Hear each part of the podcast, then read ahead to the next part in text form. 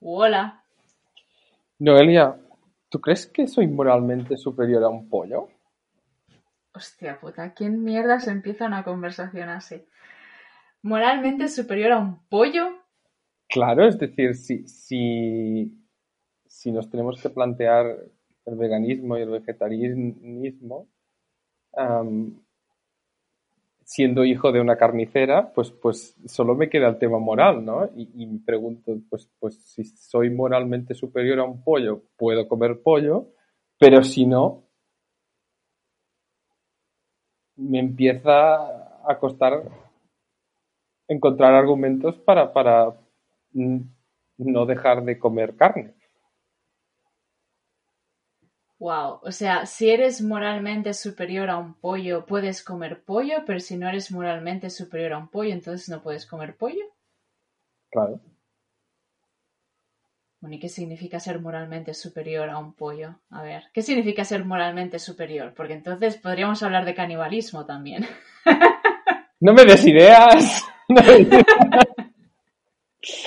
No, sí, es decir, que haya un bien superior que haya decidido que yo soy mejor especie que un pollo y por tanto tengo derecho a comerme un pollo. Bueno, sinceramente yo no creo que un león en medio de la sabana se plantee si es moralmente superior a la gacela o la leona, en este caso, como para decidir si tiene hambre o no. O sea, si tienes hambre, comes, y si no tienes hambre, pues no comes, ¿no? Sí, pero puede- o sea, puedes comer cosas que no lleven carne y que no signifiquen someter o maltratar a un animal.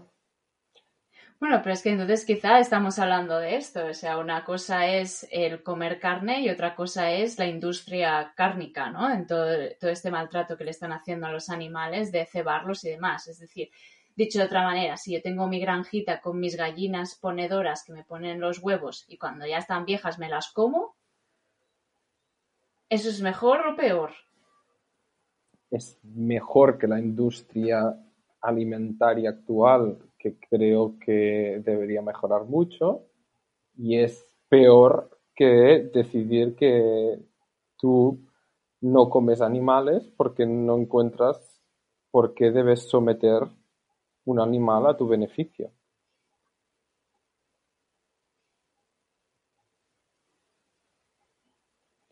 Es decir, digamos, vaya por delante que yo ni soy vegano, ni soy vegetariano, sí que es verdad que como poca carne, pero es un tema más circunstancial que una decisión moral ah, que haya tomado de manera consciente, pero es una pregunta que me plantearon a mí y no supe exactamente qué contestar. Sí, yo no creo que sea un nivel, una cosa de ser superior o inferior, porque al final, no sé, yo es que soy un poco escéptica en todo esto. Puedo entender el, eh, vegetarianismo, el, sí, ¿no? Pero el veganismo ya me cuesta más. O sea, al final tú tienes una serie de, vitaminas y una alimentación que, somos omnívoros, ¿no? Entonces no, hay que forzar. No hay que forzar. Sí que es verdad que a lo mejor se puede reducir ese consumo. Es decir, mm, yo me he dado cuenta que es me es mucho más fácil freír un filete que cocinar unas lentejas. Así, eh, de entrada, ¿no? Y una manera que me ha sido mucho más fácil de, sustituir eso, porque también me encuentro que como muy poca verdura, ¿no? Es decir, pues, pues la hamburguesa, que es darle vuelta y vuelta, porque yo soy muy vaga cocinando y no me apetece tirarme tres horas en la cocina, pues eh, me las compro vegetarianas. De esta manera compro, bueno, como algo que es más verdura y reduzco el consumo de carne. Ahora, cuando voy a un restaurante o cuando llegan las navidades que te ponen el jamón de pata negra o lo que sea, porque es lo que da en el lote, pues Es no le vas a decir que no, ¿no? el jamón no es vegetariano. Aquí me acabas de destrozar la moralidad, ¿eh? Podemos hacer una excepción y decir que somos vegetarianos, pero comemos jamón. Bueno, a- parece que hay muchas excepciones, ¿no? Porque hay la gente que... Yo soy vegetariana, pero el domingo no. El domingo hago las excepciones y como lo que quiero. o- Entonces aquí entramos el... por qué eres vegetariano. ¿Eres, una, eres vegetariano por una cuestión de, de, creencias? ¿Es por cuestión de, de, realmente que quieres mucho a los animales? ¿O hasta qué punto, no? Es decir, hay, un, hay un chico que es vegano, creo que es vegano, no es vegetariano, en la oficina y el otro día le dije, oye, ¿y con los piojos qué pasa? O sea, ¿matamos los piojos o no los matamos? Porque, a ver, o un mosquito. Claro, es que entramos en la línea de eh, que, ¿no? Si somos, somos moralmente superiores a un pollo y no te lo debes comer, eres moralmente superior a una cucaracha o a un mosquito y lo puedes matar. O, estamos aquí con la los estándares de la belleza, ¿no? No, claro. O, el especismo, ¿no?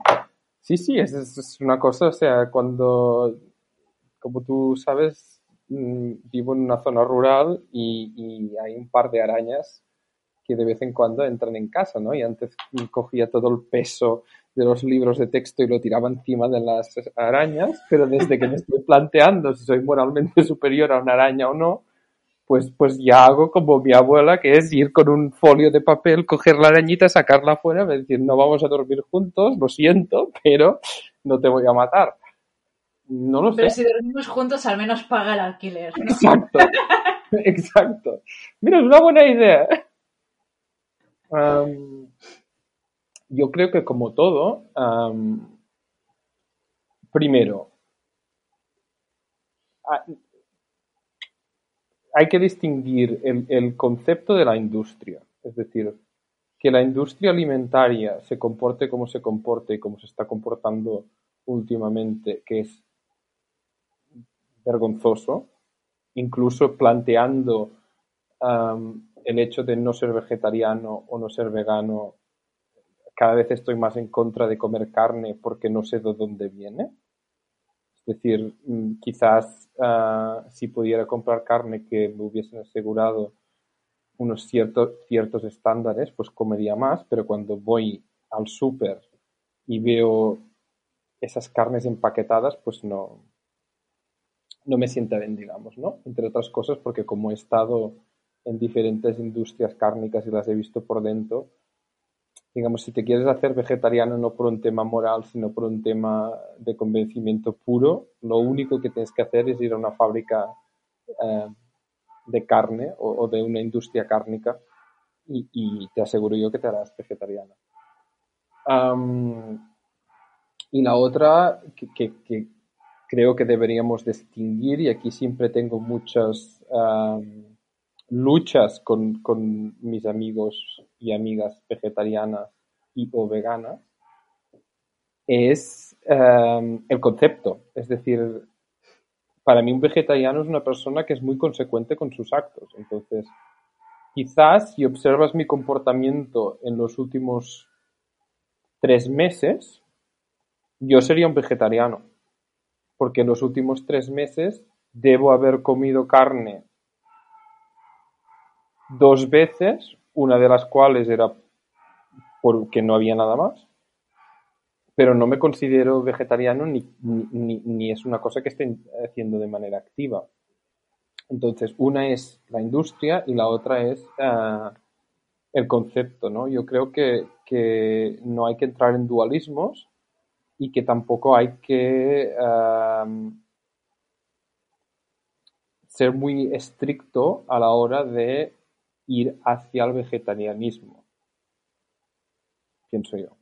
Es decir, reducir el consumo de carne está bien, aumentar el consumo de verduras está muy bien, pero no hay que ser esclavos de nuestras propias etiquetas, diría yo.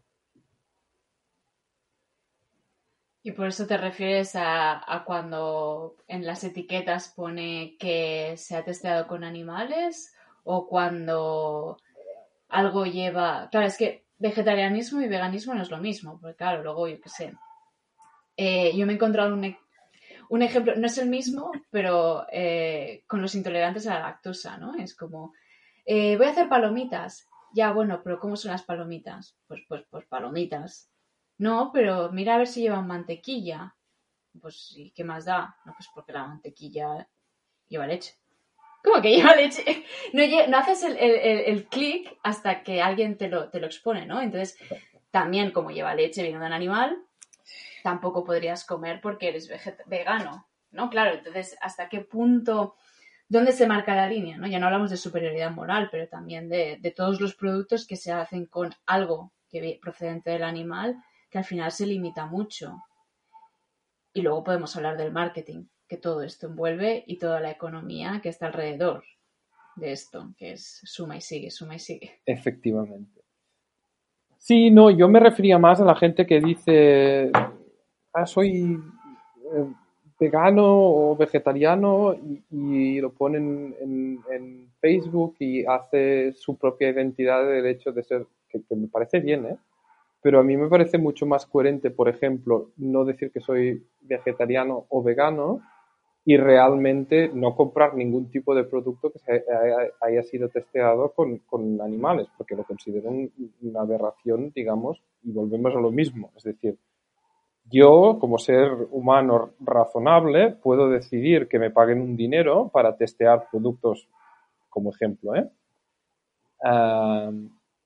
cosméticos en mi piel, porque yo entiendo lo que está pasando, con lo cual es un riesgo que puedo llegar a asumir no me cabe en la cabeza que lo hagan con animales, porque los animales, es decir, es una intervención humana eh, sobre el bienestar de un animal. Es me parece, pero ya, ya no por un tema de, y volvemos al tema de la moralidad, me parece moralmente reprochable que nos, digamos, aprovechemos nuestra dominación a las otras especies para, fines comerciales. Esto sí que no, me parece bien. Es decir, si es por un tema de alimentación, como tenemos que comer, desgraciadamente, pues puedo admitir mucho más debate que un abrigo de piel o que marcas cosméticas usando animales para testear sus productos.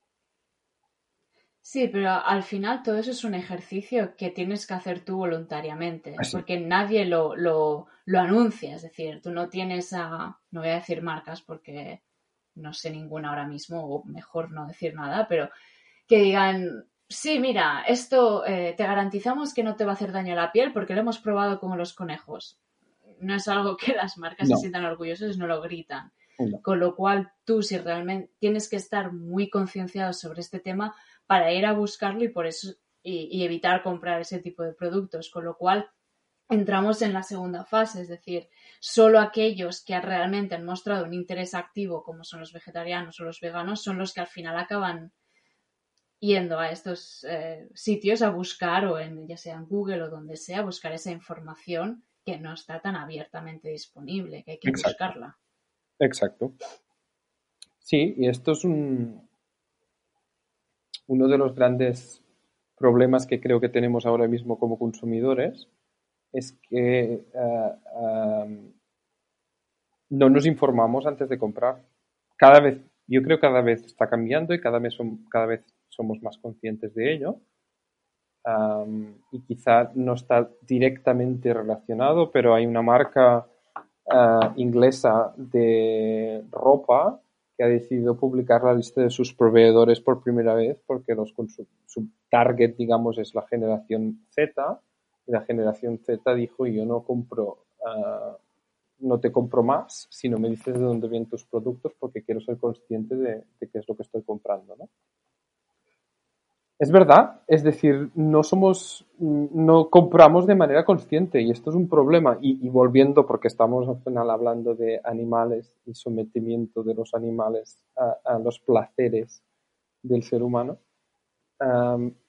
cuesta muchísimo saber si una cosa está testeada en animales y si una cosa es vegetariana o no es vegetariana. Es verdad. Habría que hacer un esfuerzo para como mínimo poder tomar de manera informada las decisiones. Pero, ¿tú crees que la gente quiere tomar esas decisiones? Porque es muy cómodo irte al Mercadona, al campo, donde sea, ver la bandeja de pollo y decir, este mismo.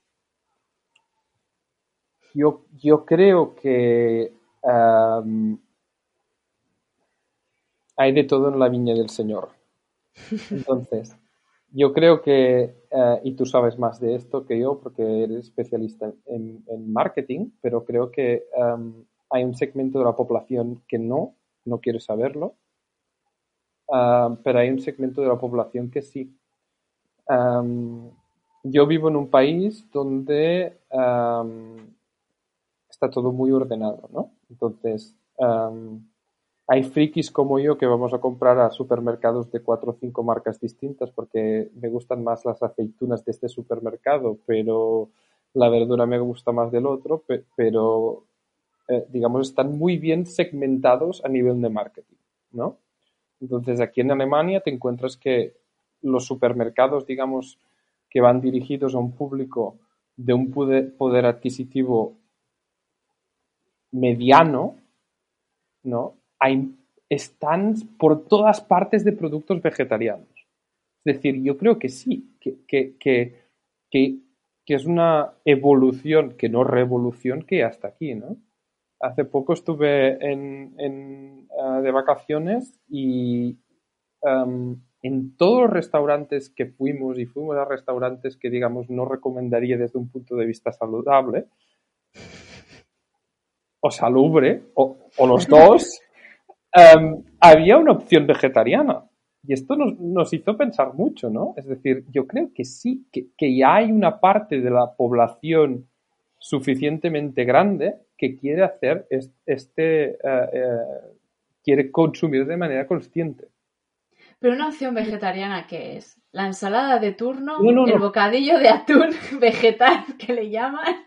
No, no, no, sí, atún, o sea, que esto, esto, digamos, sería otra, da para otro podcast, ¿eh? el, bocata vegetal que lleva atún. No, no, no, o sea, realmente opciones completas, ya sea con alternativas de, con carnes alternativas o, proteínas alternativas, no sé cómo se tiene que decir, porque eh, la, leche de avena resulta que ya no es leche, sino que tiene que ser bebida de avena, porque la leche solo viene de, de vacas. Yo que antes bebía leche de cabra, ya entras en un bucle que no sabes. Pero no, eran opciones, es decir, o una hamburguesa vegana, como has dicho tú, o, platos completamente eh, nutricionales, pero que no llevan carne. E incluso sé de un restaurante que no te dicen que es un restaurante vegetariano, pero comes allá tan ricamente y luego te das cuenta que no había una puñetera opción en todo el menú que llevar carne o pescado. Bueno. Y está buenísimo. Está muy, muy bueno ese restaurante. Entonces, sí, yo creo que sí, que hay una parte de la población que quiere consumir menos y de manera más consciente. Y esto es culpa de Instagram. ¿Culpa? Sí, es culpa de Instagram. Es decir, yo creo que una de las cosas buenas que tiene Instagram es que nos estamos moviendo del consumismo de cosas al consumismo de experiencias. Con lo cual podemos dedicar una parte superior de nuestro presupuesto, podemos comprar menos y comprar más bueno. Porque antes lo importante era la ropa que llevaras o, o, lo que tenías y ahora ya es menos esto y es más lo que haces. Y esto está dando al hecho de que la gente se empieza a plantear, bueno, tengo que ir al, iba a decir una marca, tengo que ir a una marca low cost y comprarme 10 vestidos o prefiero comprarme 3 que sean un poco más buenos, que luzcan más en una foto de Instagram y que los pueda poner en tres sitios distintos que quizás no se dan cuenta que sea el mismo vestido. No lo sé. Pero tengo la sensación que la gente compra de manera más consciente. Yo creo que quizá las generaciones más jóvenes sí que son un poco más conscientes y le dan más importancia, pero aún queda una gran parte de las generaciones que no es el caso. Y te puedo dar parcialmente la razón con lo del Instagram. Al final es lo que quede bonito. Hasta ahora la gente es, una ensalada no queda bonita en Instagram. O sea, no le voy a hacer la foto a la ensalada, no le voy a hacer la foto a las lentejas.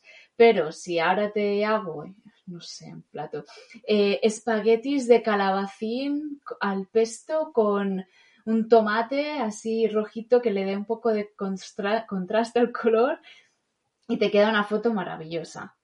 Todas estas cosas han ido evolucionando y ahora a mí me salen un montón de, de vídeos o de recomendaciones de cómo hacer la cocina vegana o vegetariana no tiene por qué ser mala. Sí, bueno, te tienes que tirar tres horas, que yo soy muy vaga y prefiero hacerme los, los, los espaguetis instantáneos estos, ¿no? Te veo con ganas de hablar.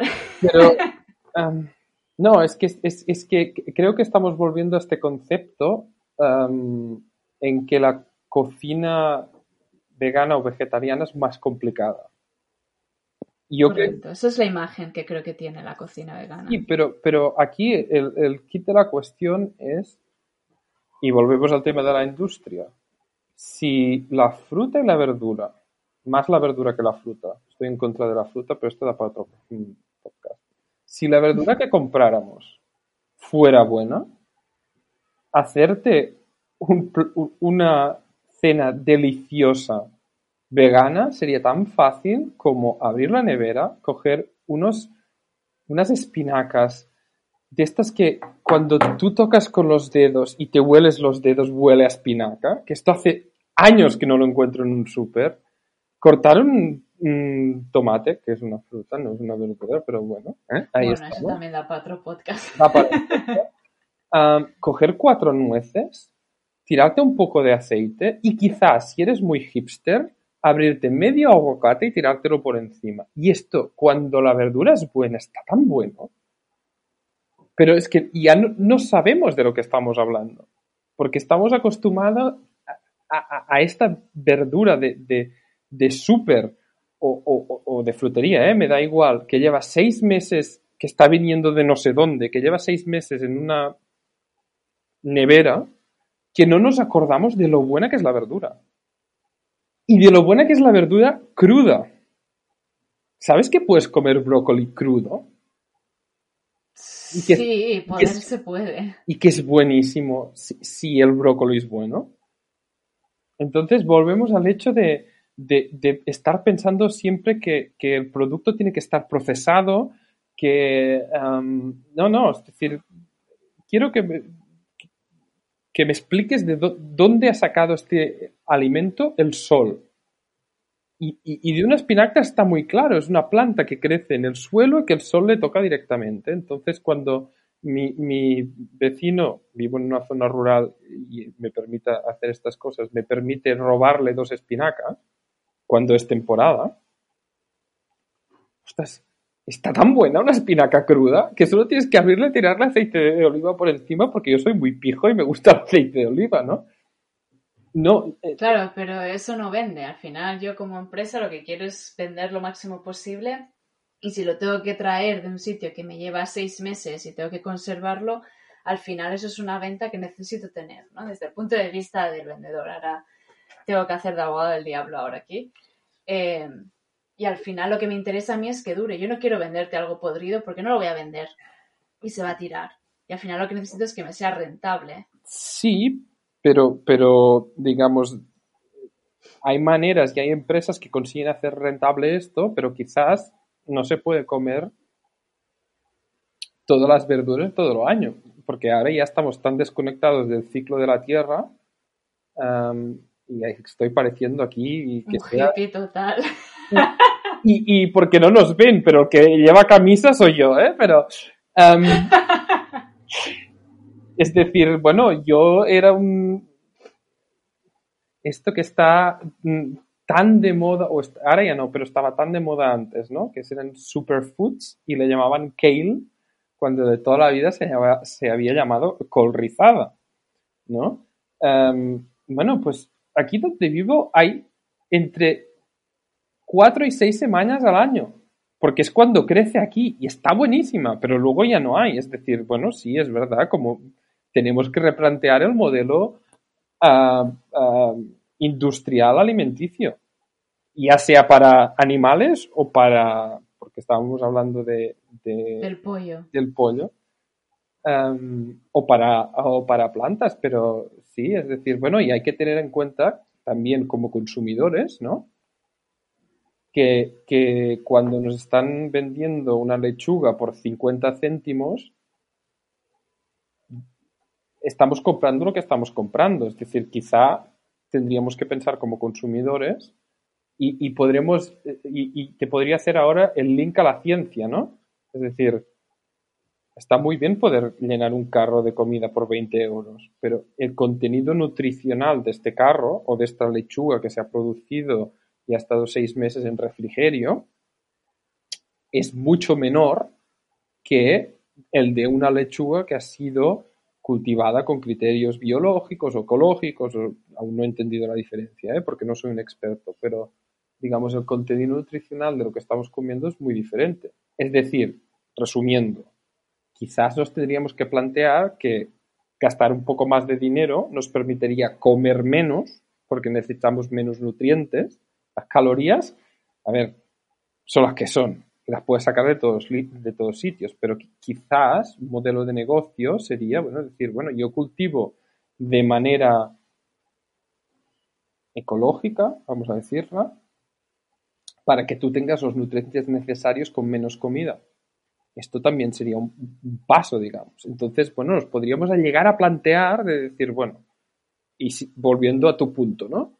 Si no somos vegetarianos ni veganos, somos omnívoros y llegamos a la brillante conclusión que como parece ser nuestro cerebro se desarrolló en el momento que empezamos a comer carne porque dominábamos eh, el fuego y la podíamos cocinar, porque ver que el guapo que se come carne cruda, a no ser que sea un stick tartar, pero esto es otro tema.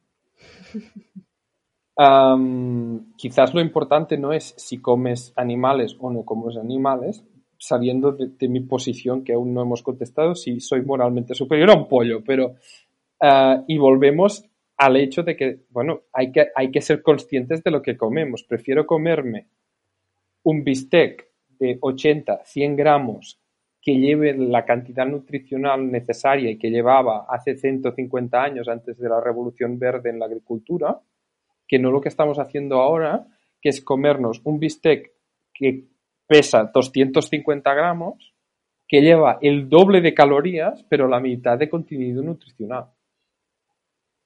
Esto también es una manera de reducir carne, de reducir el consumo de carne. Es planteándonos qué hay dentro de este bistec que nos vamos a comer. Yo creo que además hay una cosa que has dicho en la que no puedo estar de acuerdo contigo y es el eh, gastando un poquito más comeremos mejor. Hay familias que no se pueden permitir gastar un poquito más. Y el, llenar el carro por 20 euros eh, significa que van a comer durante ese mes, aunque sea mierda. Y si te fijas, muchas veces las verduras son muchísimo más, caras que la carne o con todos los productos eh, que están ultra procesados porque es mucho más cómodo ver el precio que es más bajo y consumir eso porque eso te garantiza una cena, una comida y el poder seguir pagando un alquiler mañana. Efectivamente, y esto es un, es un problema eh, eh, muy grave. Es un problema social muy grave. Sí, sí, es decir, yo soy consciente que lo que he dicho em, solo forma parte de, de un grupo de consumidores que tiene la posibilidad de escoger tiene la posibilidad de escoger entre me gasto un poco más de dinero en comer y me gasto un poquito menos de dinero en, vamos a decirle ropa o vamos a decirle ocio o vamos a decir, hay un grupo de la población que no puede, no escoger, como tú bien dices. Y esto es un problema grave porque esta gente está básicamente comiendo lo que la industria de los alimentos ultraprocesados dice que tiene que comer y, es, al final es lo que está derivando en todas las enfermedades derivadas de la nutrición. Es decir, ¿puedo decir algo un poco provocante? Hombre, claro, para eso estamos aquí. Si tú le preguntas a mis futuros hijos, que no tendré porque no quiero tener hijos, cómo ven la industria de la alimentación, ellos te van a contestar que la, van, que la ven exactamente como nosotros ahora vemos la industria del tabaco. Es decir, yo creo que la industria de la alimentación es la nueva industria del tabaco. Cuando nos demos cuenta la cantidad de enfermedades cardiovasculares, endocrinas, cánceres que vienen de lo que está haciendo ahora la industria de la alimentación, nuestros hijos les preguntarán, pero ¿no os dais cuenta de que... ¿Puedo decir marcas? No. Bueno, tú mismo. ¿No os dais cuenta que las 10 empresas que tienen más capitalización bursátil de la- del sector de la alimentación os estaban matando? Y nos daremos cuenta que sí, que lo que estamos consumiendo ahora y que pensamos, "Puf, tampoco hay para tanto, quizás me sale un poco más de Michelin, es veneno para el cuerpo. Sí, pero digamos, te puedo decir un par de, de- de cosas que son más divertidas y, y estoy de acuerdo, ¿eh? Algo hay que morir, pero digamos, para tener ac- accidentes cardiovasculares prefiero tenerlos en otros sectores que no comiendo, ¿no? Oye, cada uno con sus placeres. Efectivamente, no tengo nada, nada que decir. Pero sí, sí, es un tema de industria, es un tema de, de, de- mira, el otro día leía, y ahora voy a quedar muy, muy pedante y, y nada más lejos de la realidad, ¿eh? pero leía que, que para mí es uno de los artículos científicos más importantes que se ha hecho en los últimos 30 años, voy a decir. Que en Harvard, todo muy pijo, descubrieron que quizás no hay una relación tan directa entre la obesidad y el consumo de calorías, sino que la relación más directa es entre la obesidad y el consumo de alimentos ultraprocesados, especialmente ricos en carbohidratos. ¿Vale? Que, es, que es en lo que se basa toda la industria alimentaria. La industria alimentaria o alimenticia, no lo sé, se basa en que consumas pasta integral, ahora todo es integral, pero pasta, mm, básicamente alimentos ultraprocesados que tú, si le preguntas a un niño de tres años que vive en una ciudad, no te va a saber decir cómo se ha llegado a este alimento. Si tú un niño de tres años le enseñas pasta, te va a decir, bueno, esto se coge del suelo, de un árbol, porque no hay que cultivar ah, un grano, que hay que refinar, ultraprocesar, etcétera, etcétera. Entonces, yo creo que estamos viviendo la muerte de la industria ah, alimentaria tradicional. ¿Cuál es el futuro entonces? El ¿Los futuro pollos gobernarán el país? es, bueno, ya gobiernan el país los pollos. ¿Son moralmente superiores? Volviendo a la pregunta. ¿Somos más superiores? No, no tengo una, una respuesta de si soy moralmente superior a un pollo. Y como no tengo una respuesta de si soy moralmente superior a un pollo, intento comer menos, digamos, ¿no? Yo creo que el futuro va hacia una agricultura más de proximidad, menos de procesamiento am, y un poco más, digamos, en la, en- la dirección de hay que ser más conscientes de lo que comemos. Y hay que ser más conscientes de, los efectos colaterales que tiene nuestro modelo de consumo. Y tú puedes dejar de fumar, puedes dejar de beber, pero no puedes dejar de comer. Entonces es uno de los pocos, digamos, actos de consumo que tienes que ser extremadamente consciente de lo que haces, ¿no? Y yo creo que las nuevas generaciones, y lo veo en mi hermano, solo nos llevamos seis años, pero él es Z total y yo soy post-millennial, no sé si millennial exactamente, somos Tú el, eres millennial. Tú eres somos millennial. el último año de los millennials, digamos, ¿no?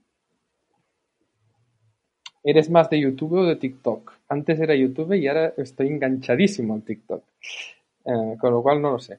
Pero las nuevas generaciones ya suben con un, una capacidad de entender que lo importante es el ahora y es el ser responsables a la hora de consumir mucho más alta que la nuestra, creo yo. Creo. Mi, mi opinión.